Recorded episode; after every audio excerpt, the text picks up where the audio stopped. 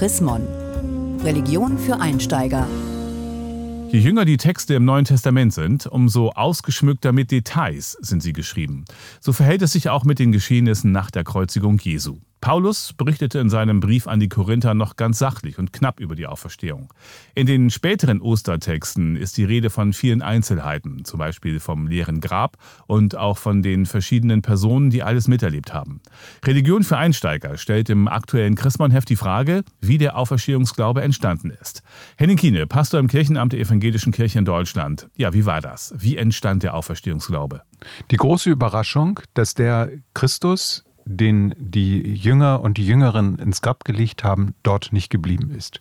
In diesem Moment ist der Auferstehungsglaube entstanden. Gibt es irgendwelche Belege, die gefunden werden konnten für die Auferstehung? Die Belege, die es gibt, ist, dass sofort von der Auferstehung gesprochen wurde. Wenn Sie jetzt fragen, gibt es ein leeres Grab? Ja, es werden äh, Städten gezeigt in Jerusalem, an denen die Gräber äh, leer sind. Es gibt eine Grabeskirche in Jerusalem. Dort wird auch ein Grab gezeigt und an einem Grab auch die Osterfeierlichkeiten begangen.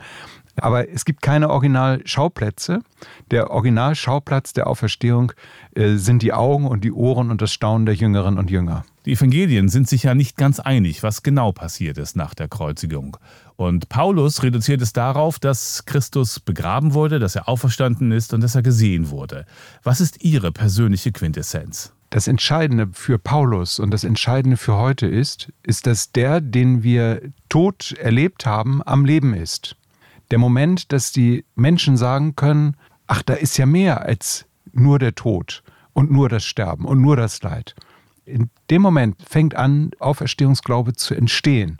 Äh, insofern soll man nicht nach Schauplätzen suchen, an denen das passiert ist, die irgendwo in der Welt sind und in langer Vergangenheit liegen, sondern der Schauplatz für den österlichen Glauben, der ist äh, sozusagen in den Menschen, in die Gemeinde, in äh, das Verständnis, in die Überraschung, in das Staunen hinein verlegt worden. Wie entscheidend ist für Ihren Glauben die Frage, ob das Grab leer oder voll war? Also für meinen Glauben ist es entscheidend, dass natürlich das Grab leer war. So habe ich es in meiner Kinderbibel gesehen. Das ist auch das Bild, das ich mit mir trage. Entscheidend ist aber nicht die Frage nach dem Grab und der Grabstelle. Entscheidend ist die Frage, dass die, die ihn gesucht haben, im Grab nicht gefunden haben.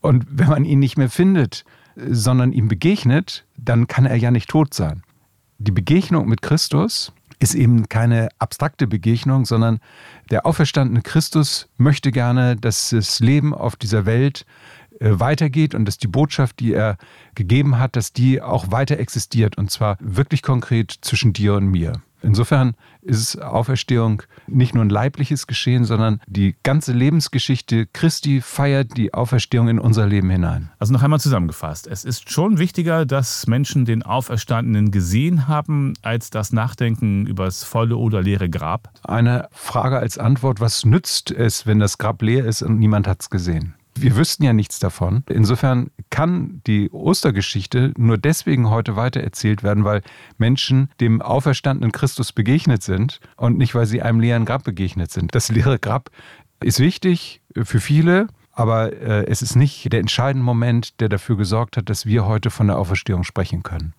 Äh, dass wir von der Auferstehung sprechen können, ist das Zeugnis, der Herr ist auferstanden und das Staunen und die staunende Antwort, er ist wahrhaftig auferstanden. Vielen Dank, Henning Kiene, Pastor im Kirchenamt der EKD in Hannover zur Chrismon-Frage. Wie entstand der Auferstehungsglaube? Haben Sie Fragen oder Anregungen? Dann schreiben Sie uns unter leserbriefe.chrismon.de. Mehr Informationen unter www.chrismon.de